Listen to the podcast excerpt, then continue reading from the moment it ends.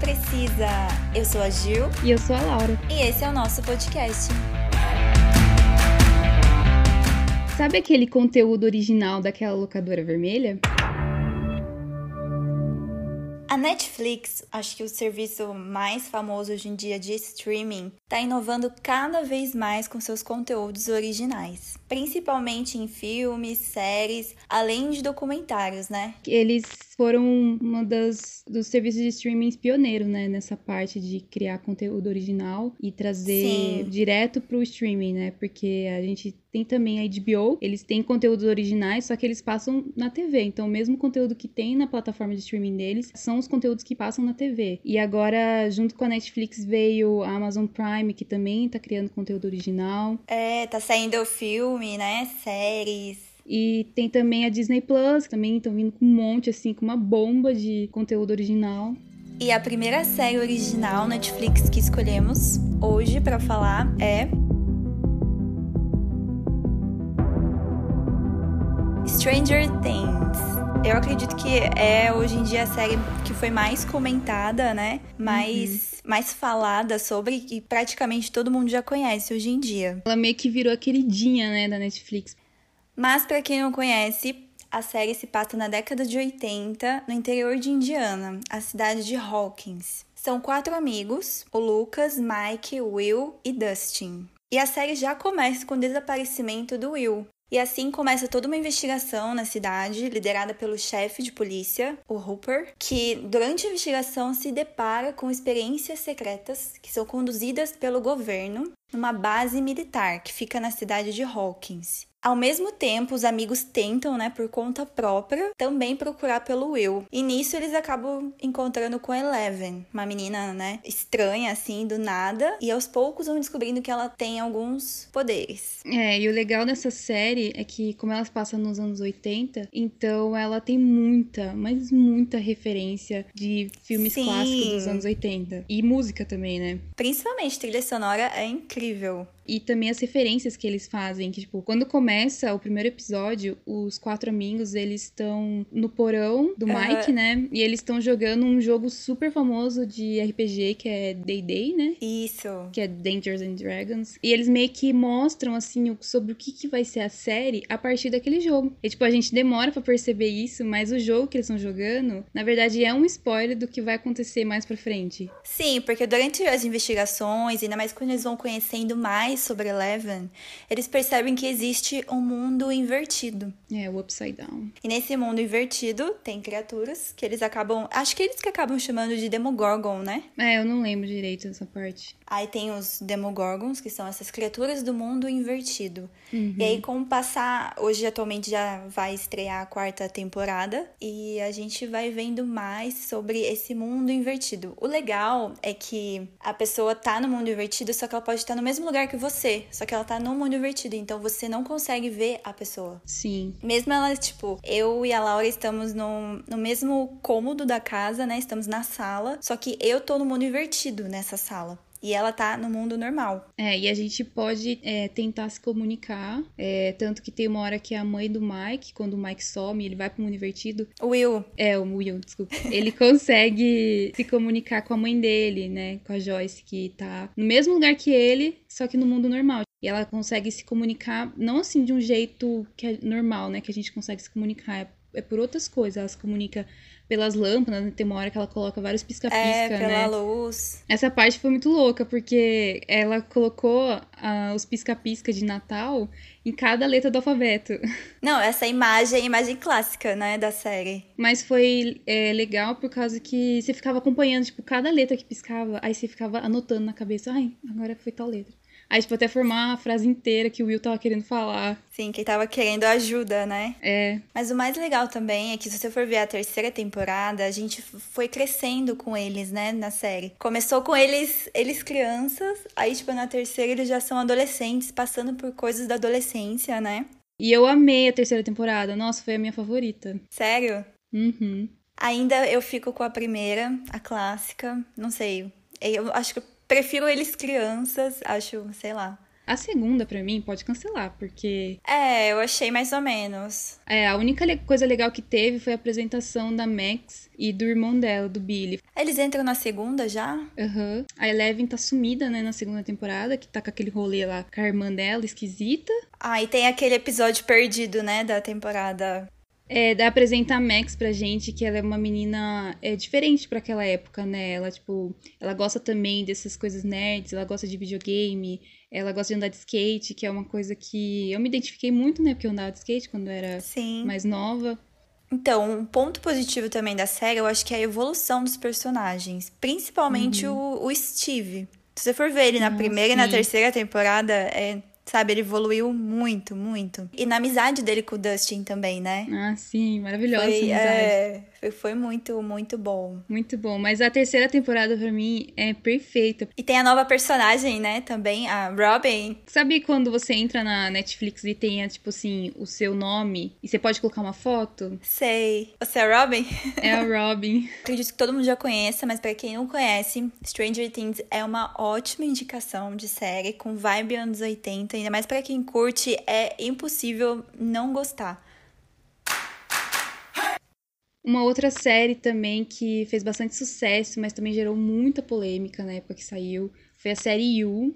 E é uma série baseada num livro de mesmo nome, né? A primeira temporada foi baseada é, no livro inteiro. Conta a história de Joey. A gente começa a série vendo a partir da perspectiva dele. Ele que narra sempre Sim. a série. Então, até começar, até passar o primeiro episódio, a gente não sabe muito bem sobre o que, que é a vida do Joey, né? A gente sabe que ele trabalha numa livraria, que ele é o gerente dessa livraria, mas a gente não sabe se a livraria é dele, como que ele conseguiu aquela livraria. E quando ele se apaixona pela Beck, acaba virando uma paixão meio assim, meio que doentia, né? Porque ele acaba virando virando um stalker dela. Obsessiva, né? Só que a gente não sabe o passado dele. Se ele, a gente sabe que ele teve uma outra namorada, que foi a Candice, né? Que ele sempre Sempre fala dela, eu acho, né? Ou não? Ele sempre fala dela e ele também sempre vê ela. Só que a gente não sabe se, o que aconteceu com essa Candice. Se ela morreu, se ela ainda tá viva e ele que fica imaginando ela. É. E o que, que aconteceu no, no, relacionamento deles. Então, tipo, no decorrer da primeira temporada, a gente acaba descobrindo o que, que aconteceu no relacionamento dele com a Candice. Não totalmente, né? Porque algumas coisas é, são explicadas na segunda temporada. Mas a gente uhum. vê o porquê dele ser tão, assim, obsessivo. Que quando ele, ele se apaixona pela Beck, ele começa a stalkear ela do mesmo jeito que ele começou a fazer com a Candice. Porque a Candice começou a dar motivos para ele. Mas isso é o que ele conta, né? Porque a gente só vê a visão dele na série. É, exatamente. A gente não sabe se é verdade. E, assim, essa série, ela hum, leva muito a gente pro caminho de, de achar que ele é um, meio que um coitadinho, né? Ah, sim. Quando ele conhece a Beck, eu, eu acho que ele comenta sobre a Candice, né? Ele fala que foi um relacionamento perturbador para ele, como se a Candice tivesse feito algo uhum. mal para ele, né? E ele saiu. Ele saiu machucado. Machucado do relacionamento, isso mesmo. É, ele conta meio que por cima, assim, primeiro para conseguir a confiança da Beck, né? E Sim. segundo, para se passar meio que de coitadinho. Então a gente descobre que ele, é, antes dele ter esses problemas de relacionamento com a Candace, ele, quando era criança, ele já era uma pessoa meio perturbada, né? Ele já era uma pessoa que é, uhum. já não batia bem das ideias, né? No começo, ele é aquele cara que todo mundo quer namorar, né? Que te uhum. dá atenção, que, tipo, faz tudo por você, tudo mesmo. Aí você vê que o Joey começa a ficar muito em cima. Ele parece que ele começa a depender da Beck para uhum. viver. Ele não consegue fazer mais nada sozinho, ele não quer ficar longe dela, nem, tipo, por um segundo. Ele quer saber tudo que ela tá fazendo, tudo que ela faz no dia a dia, onde que ela tá indo, sabe? E aí começa a ficar uma coisa uh, abusiva. Sim, ele fica muito obcecado por ela. E ao mesmo tempo que essa série te prende a gente por causa dessa, dessas cenas, assim, né? Também é uma coisa que dá muita raiva, né? Porque você fica, meu Deus do céu, esse cara é maluco. E ele é psicopata, ele é claramente um psicopata, porque, assim, não é spoiler, mas ele mata várias pessoas. Porque você já percebe, né? Que ele é um psicopata desde o primeiro episódio. E, tipo assim, a gente vê que essas pessoas é, não eram pessoas boas que ele matou. Mas também, assim, você não, não pode sair por aí matando qualquer pessoa, entendeu? Você não tem direito de fazer isso. Isso. Mas ele também matava pessoas que entravam no caminho entre ele e a Beck. Mas não só no caminho entre ele e a Beck, porque tem uma hora que ele também se mete na da vizinha dele, ele se mete na vida dela, que é a mãe do Paco, lembra? Tinha um menininho lá que ele, que ele Sei, gostava, sei. o vizinho dele. Ele acaba matando o padrasto do Paco, porque o padrasto, tipo, batia no Paco e também batia na mãe. E uma coisa que eu ia falar é que, meu, essa a Beck, que é a protagonista da primeira temporada, meu, como ela é lesa, essa menina. Pelo amor, tipo, várias vezes, é, pelo menos, ó, dá, dá pra falar umas três vezes que o Joey deu indício de que ele não era uma pessoa normal. E ela percebeu. Mas se você for ver, é, eu acho que é comum, sabe? Se fosse uma Sim. situação real, a pessoa, né? Eu acho que, é, acho que é comum a reação dela. Tipo, até chegar no extremo mesmo de que ela percebe que o cara não é normal. Não sei se você lembra, tem uma, uma hora na primeira temporada que ela, hum, ela já tinha já tinha namorado com ele, eles tinham dado um tempo, porque ele tinha dado uma surtada e ela ficou meio que assustada, assim, ela pediu um tempo pra ele. Aí ela tava correndo no parque e ele começou a seguir ela. Mas nessa hora que a Beck tava correndo, aí, tipo, do nada ela some, ele, ele perde ela de vista, daí ele fica procurando. Aí quando ele vira pra trás, a Beck tá atrás, atrás dele e pergunta: Você tá me seguindo? Tipo, o que, que você tá fazendo, seu louco? Né? Aí ele não sabe o que responder, ele arranja uma desculpa lá. Meu, nessa hora eu já tinha. Já tinha confirmado na minha cabeça. Tipo, esse cara Claro. é maluco, ele tá me seguindo, ele é maluco. Ai, meu. E a segunda temporada, o que, que você achou? Então, eu gostei mais da primeira temporada, na verdade. A segunda eu achei um pouco arrastada, é um pouco interessante, principalmente o final, mas meio que eu achei um pouquinho assim previsível o que ia acontecer. Entendeu? Sim. E teve um plot twist no final, né, que a gente não sabia sobre a Love. Eu achei previsível. Pra mim não foi tão previsível assim. E, na minha opinião, devia ter terminado na segunda temporada. Eles deviam ter finalizado, mas não, eles deixaram com um baita de um gancho no final. E vai ter a terceira, gente. Mas a gente vai assistir, né, pra ver o que vai acontecer. É, porque a gente é viciada, né? Então, mesmo, sendo ruim, a gente assiste. É, o ruim é isso, né, da Netflix, porque ela dá continuidade em séries que não precisam e cancelam as que são boas. Ai, nem me fale. Isso não é um assunto que eu fico tão brava de falar.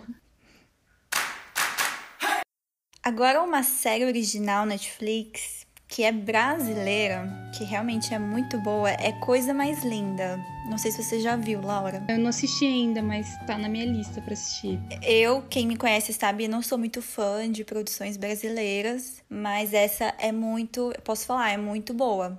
Uhum. Realmente. Ela se passa em 1959, a primeira temporada. Fala sobre quatro amigas, né? Quatro amigas não. Duas. Quatro mulheres que acabam se conhecendo, né? Durante a série. E a principal é a Malu, que ela acabou de descobrir que foi roubada, abandonada pelo marido. E decide se mudar para o Rio de Janeiro, em 1959. E lá ela entra nesse universo de bossa nova. Eu acho que tava para começar esse, né? Esse gênero musical, bossa nova nova. E ela conhece a Adélia, que é uma mulher negra que luta contra o racismo, né? Ela mora na favela mesmo e mostra todo esse preconceito que até hoje existe, né? Sim, infelizmente, né? E aí, juntas, elas decidem abrir um clube de bossa nova. E aí mostra é, como é difícil, né, as mulheres abrirem, serem empresárias e acabam enfrentando diversos problemas numa época em que a dominância é masculina, Uhum. né? O que não muda muito, né, em 2020. É, o cenário ainda, tipo, mudou um pouquinho, mas também não mudou. É. Aí tem a Lígia, ela sonha em ser cantora, ela é casada, só que ela é reprimida, tipo, o marido dela não deixa ela ser cantora. Ele é um totalmente machista, conservador e aspirante a político, né? E o sonho dela é ser cantora, só que ele, ele não deixa ela ser cantora, tipo, não Nossa, sabe, não- ele batia nela e sabe, a pessoa esconde. Né? As mulheres sempre escondem que a, não vou falar que apanha do marido, mas e a Teresa, que é a outra, que ela é uma jornalista que luta pelos direitos das mulheres no mercado de trabalho. Que a gente sabe que, né, até hoje em dia também as mulheres é difícil o mercado de trabalho. O legal é que cada um tem uma história. Aí juntas elas lutam pelos, pelos direitos femininos nos anos 60, né? Porque a, a segunda já se passa nos anos 60, 1960. E é uma série muito, muito boa. Eu super recomendo. Ah, que legal. Então, eu acredito que eu vou gostar muito dessa série, porque é uma temática que me interessa bastante, né? Eu assisti As Telefonistas, que é mais ou menos isso também, né? Sim. Que mostra as mulheres lutando pelos direitos, né? Antigamente, né? Que era muito mais difícil. Mostra, né, tudo que elas sofreram. E, e pelo que eu vi, a crítica elogiou bastante essa série brasileira. Sim, ela foi realmente muito bem produzida, não vou negar. Ah, as atuações foram boas também, assim, no, né, no que uhum. O roteiro. A maioria das atrizes são atrizes que a gente já conhece, né? Que elas já fizeram novelas. Sim, é, vários ali você, é, vocês vão conhecer de novelas mesmo da Globo. A Netflix tá acertando mais agora nas séries brasileiras. É, fora aquela de zumbi lá que foi meio zoada. Ah, é, é, essa foi zoada. Mas eles estão acertando bastante, eles estão fazendo bastante conteúdo original aqui no Brasil, né? A Netflix do Brasil aqui, eles são muito bem engajados. É muito legal. Sim, tem, tem até documentários brasileiros, né? Sim, Vários. Tem. Também produzidos pela Netflix, uhum. que são muito bons. Eles têm filme também. É, pô, toda, Sim, toda essa galera que, que era do, do cinema, né? Porque, infelizmente, o cinema brasileiro brasileiro tá morrendo no Brasil. Mas a Netflix, eu acho que eles. Foi, foi muito legal porque eles meio que deram, assim, tipo, um up no nosso cinema. O cinema brasileiro sempre teve muito preconceito dos próprios brasileiros.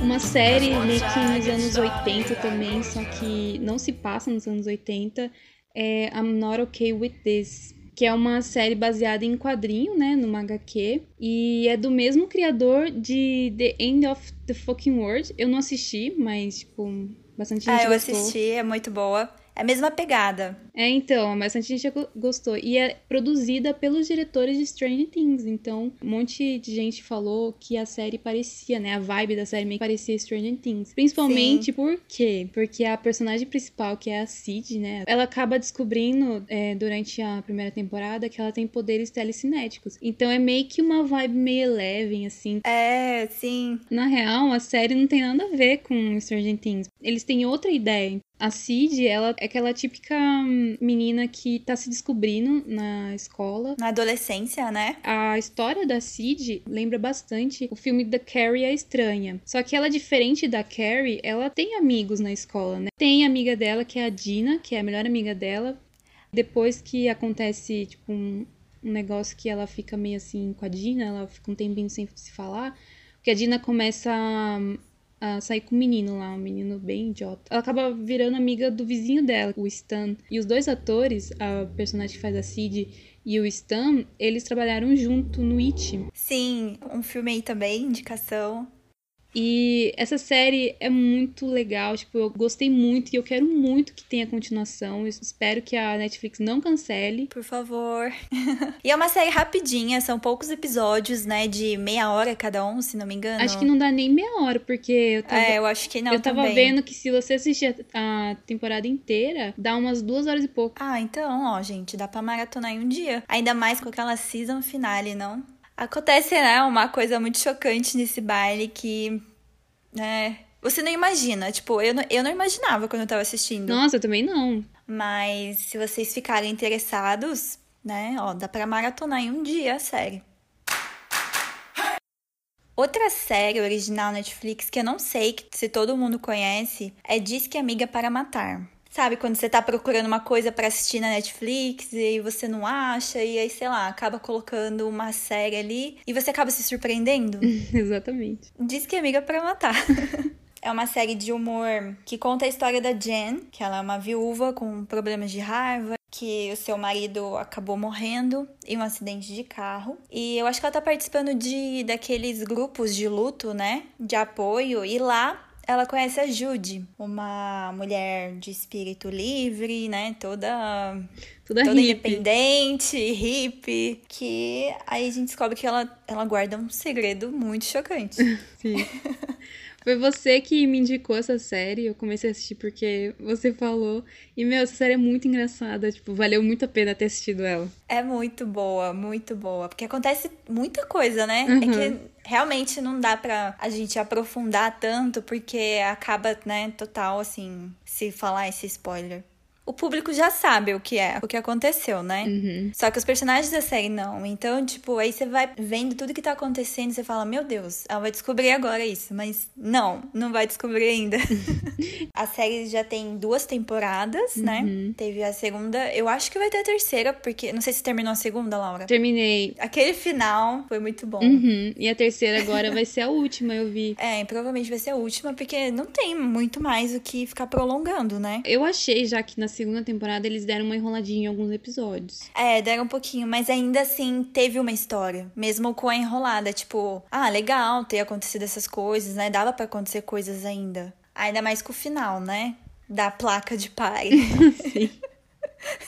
Quem foi a pessoa que causou, né? A cena, você fica tipo, meu Deus. E, meu, a Netflix sempre faz isso. Ela Uhum. acaba né, no momento que, tipo, não acredito. Agora só ano que vem, na próxima temporada. Então, isso, isso é uma coisa muito boa da Netflix, sabe? Que eles estão sabendo fazer muito bem. É deixar o final das temporadas com um baita de um cliffhanger, sabe? Muito, tipo, muito mesmo. Que faz você querer continuar a assistir a série, né? Aham. Tem bastante gente que reclama disso, né? Porque fala assim que não seria o certo a Netflix fazer isso porque eles não sabem se eles vão renovar. É, tem essa também. Tem várias é, séries que a Netflix terminou com dessa forma e acabou cancelando a série. Que o maior exemplo que eu dou, que eu fiquei muito chateada, foi Mind Hunter. Que a gente nunca vai ter a terceira temporada pra saber o que vai acontecer. E aí eles ficam renovando uma série que. Ai, que já deu, que é Lucifer.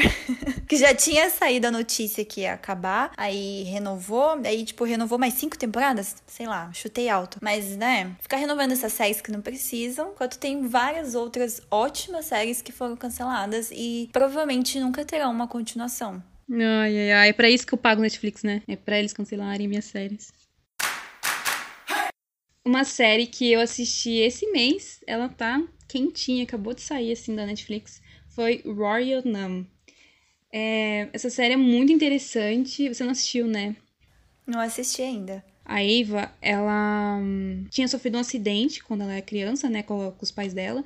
E os pais dela acabaram morrendo e ela ficou tetraplégica. Então ela não tinha movimento Nossa. nenhum, é, não tinha movimento nenhum do pescoço para baixo. Aí o que aconteceu? Como ela não tinha mais família nem nada, acabou que um orfanato pegou ela da, da igreja católica. E daí a série começa a partir do dia que ela morre, que é no dia que ela faz 18 anos.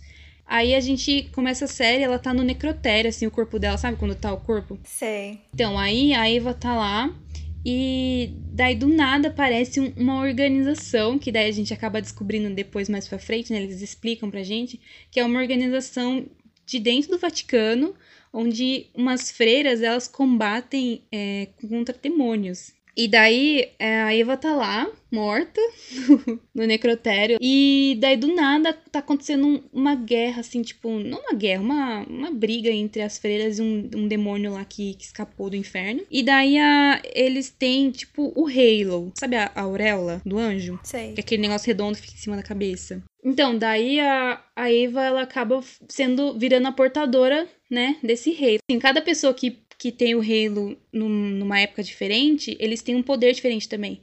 Então, a Eva, ela acaba tendo poderes diferentes da última menina que teve, que foi portadora do Halo. Mas só uma pessoa é portadora do Halo? Sim. E essa série é muito legal porque ela se passa na Espanha, né? Apesar de ser uma produção americana. E, Ah, não sabia. é, as atrizes elas falam em inglês, mas se passam na Espanha. E tem, uma, tem uns episódios que se passam na Itália também, no Vaticano, né? É, essa série tá na minha lista pra ver. Porque eu lembro quando saiu, todo mundo começou a comentar, né? Uhum. Eu gosto desses tipos de assunto, sabe? Eu sou uma pessoa que sempre me interessei pelas histórias meio que obscuras, assim, do Vaticano e da Igreja Católica. Ah, eu acho bem interessante também. Então, e eles pegam um pouco nesse ponto na série, porque eles falam sobre as salas secretas que tem dentro do Vaticano. Nossa, deve ter muito segredo ali, gente, no Vaticano. E, tipo, tem uma personagem que é a Camila. E daí tem uma hora, assim, que ela e as amigas dela estão brigando com outras freiras. Aí chega a Camila e ela chega com uma baita de uma metralhadora. Meu E Deus. ela começa a tirar. de- Aí ela olha pra cima assim e fala: Ai, senhor, espero que eu tenha ouvido direito a sua prece. coisa assim. E, tipo, ela é muito. Como ela é novinha, né? Ela tem muita dúvida ainda, tipo, se ela tá escutando o chamado direito de Deus, sabe? Aham. Ah, mas parece ser bem interessante, realmente. Fiquei com vontade de assistir. É muito legal. Bom, mas tirando essas séries que a gente citou, ah, tem várias, várias outras séries originais Netflix. Como Sex Education. Tem a série Santa Clarita Diet. Tem The Witcher, não sei se vocês já assistiram. Bom, mas eu, esse foi o episódio de hoje. Espero que vocês tenham gostado das nossas indicações e alguns comentários sobre as séries. Se você curtiu esse, esse episódio, indica para algum amigo. E segue a gente lá no Insta, arroba Sala Precisa Podcast. Toda semana tem indicações de filmes e séries para vocês. É isso aí. Até o próximo episódio. Até mais!